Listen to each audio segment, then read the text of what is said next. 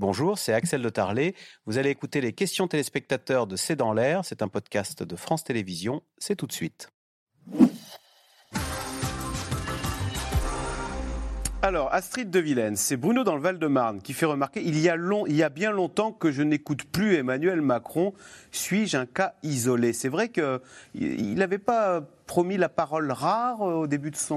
en 2017, non, Emmanuel Macron? Oui, mais avec les chaînes d'infos en continu et les réseaux sociaux, dès qu'il y a la parole rare, tout le monde dit, nous les premiers, qu'est-ce que fait Emmanuel Macron? Il n'est plus là, donc ça, je trouve qu'il il jauge un parle trop? comme. Moi, je trouve pas.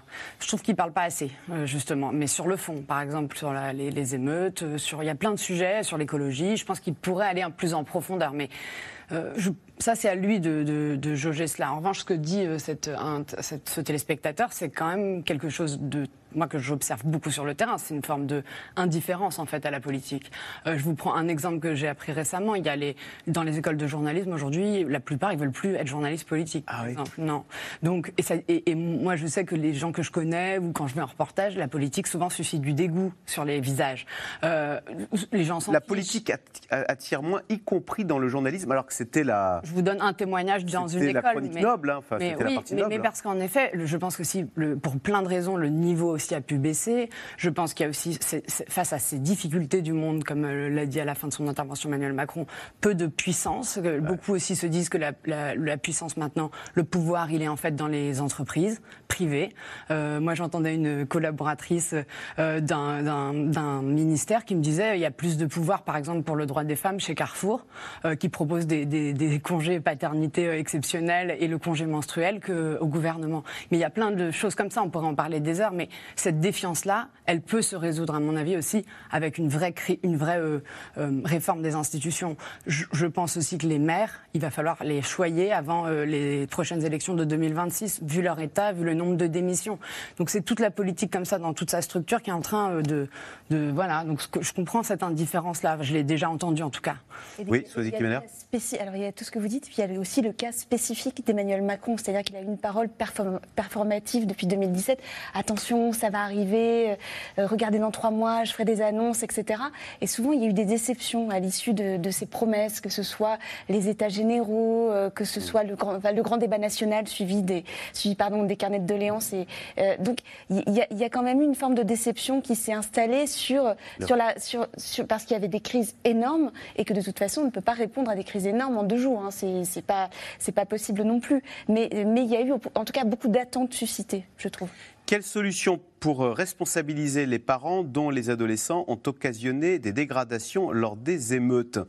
Euh, C'est vrai qu'au début, Emmanuel Macron semblait euh, euh, à l'écoute de l'idée d'une sanction financière pour les parents dont les enfants. Euh, bon, puis finalement, on n'en parle plus. Enfin, la droite le propose. Ah oui, c'est très compliqué à mettre en œuvre. Euh, déjà, et puis ça crée un débat qui est un, qui est un débat qui est sans fin, au fond. Ce sont des mères euh, isolées voilà, qui sont ça en ne, difficulté. Ça ne, ça ne, règle sans aucun doute pas du tout. Je crois qu'il y a eu des expériences qui ont été conduites qui montrent que ça ne règle pas les, les, les problèmes, et ça donne le sentiment d'un politique qui cherche une porte de sortie sur un problème extrêmement euh, difficile et qui cherche une porte de sortie un peu facile.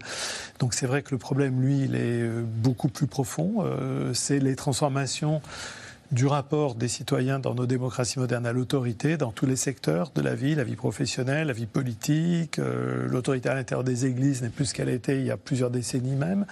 Donc voilà, c'est une transformation civilisationnelle de très grande ampleur notre rapport à, à l'autorité, avec un déclin au fond de, de, de la déférence face à l'autorité verticale qui dit euh, il faut faire ça et on obéit. Et aujourd'hui, on n'obéit pas comme ouais. ça, on obéit si on est convaincu, si on a négocié, si on a pu prendre la parole avant d'obéir. Avant Il faut être moins vertical, ça marche moins bien la verticalité. Ah ouais, ça marche moins bien. Euh, Patrick, en Charente, la ville de Marseille pourrait-elle se retrouver un jour sans police? Alors déjà, ils ne prennent plus que les cas urgents. Hein. Si il y, a un reportage de France 2 qui montrait hier, si vous voulez déposer une plainte à Marseille, on vous dit bah il n'y a, a, personne pour prendre votre plainte. C'est la grande grande crainte Parce qu'ils se sont tous fait porter malade. Hein. Voilà, on n'a pas le droit de faire grève. des arrêts maladie, avec un fameux code 562, 562 pour dire voilà, je, je, ne viens que vraiment s'il y, y, a une urgence extrême. Donc il y a à la fois les arrêts maladie, l'urgence extrême, et effectivement, tous les témoignages disent mais on ne voit plus de, de policiers. Donc il y a une force de pression qui est très très forte. Les policiers ont beaucoup donné sous Emmanuel Macron depuis 2017 et donc il y a le, sentiment bah, qu'ils sont dans un rapport de force et qu'ils ne sont pas obligatoirement du mauvais côté pour le rapport de force. Les propos de Frédéric Vaux ne sont-ils pas choquants? Les policiers seraient au-dessus des lois? Astrid de Vilaine En tout cas, le président de la République a bien dit que non, que l'état de droit était pour tout le monde. Euh, c'est un débat qui pourrait très bien s'ouvrir, mais pas en donnant des injonctions à la justice très clairement, parce ah que là, c'est la séparation des pouvoirs. Et c'est pour ça qu'Emmanuel Macron, cette fois, est resté en retrait. Merci beaucoup d'avoir participé à cette émission. Euh, vous restez sur France 5. On se retrouve demain pour un nouveau C'est dans l'air. Bonne soirée sur France 5.